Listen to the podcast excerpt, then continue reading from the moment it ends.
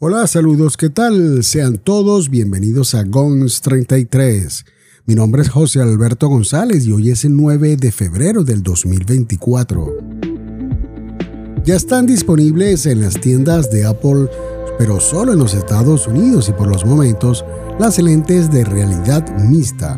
Me refiero a las Apple Vision Pro un visor que salió a la venta recientemente de esta importante empresa y cuyo dispositivo cuesta nada más y nada menos que unos 3.500 dólares americanos. Este novedoso aparato nos ofrece una experiencia como recorridos en tercera dimensión y además un aprendizaje inmersivo en traducción en tiempo real.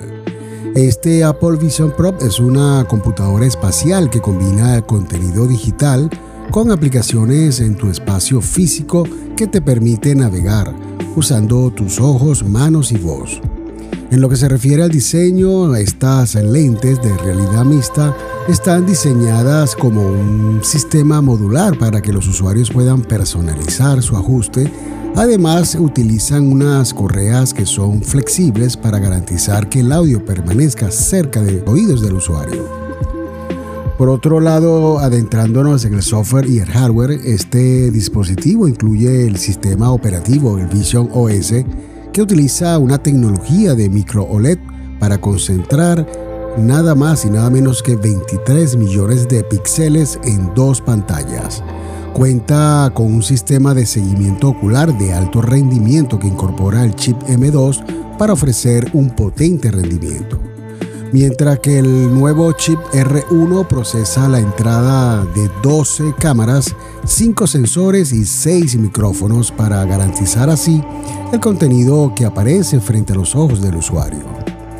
Haciendo mención de la seguridad, Apple Vision Pro ofrece una buena privacidad gracias al sistema OptiID, un nuevo programa de autenticación que analiza el iris del usuario para desbloquear las gafas o las lentes, como las quieras llamar. Así está, este sistema puede autocompletar contraseñas y completar pagos con Apple Pay. Este dispositivo promete ser su mayor y más arriesgado lanzamiento del nuevo hardware en años. Esto lo dijo el CEO de Apple, el señor Tim Cobb, que en, una rueda de prensa realizada días antes del lanzamiento, también expresó que la realidad aumentada es una tecnología que permite a los usuarios sobreponer imágenes virtuales sobre videos en directo del mundo real. Por ejemplo, con los videos vamos con una experiencia que eleve a este producto, es el llamado video inmersivo, el cual abrimos en la aplicación de Apple TV Plus y, accedemos al catálogo de películas de esta aplicación. En este catálogo podemos encontrar películas que son en 2D, así que verlas con este aparato significa que la pantalla equivale a un cine, un cine real.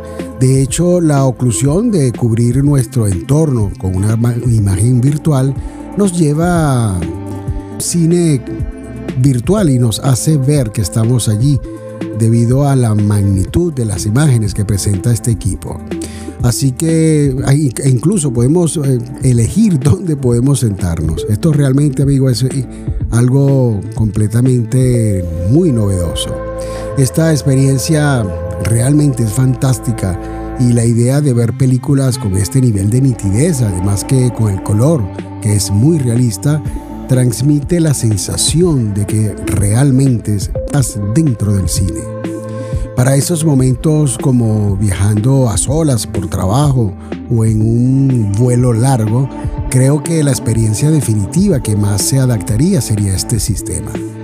Volviendo a la aplicación de Apple TV Plus, no solo tenemos películas y series en 2D, sino que también hay experiencias inmersivas, ya que este, esta aplicación tiene unos pequeños clips que los podemos ver y experimentar en la realidad virtual con este producto.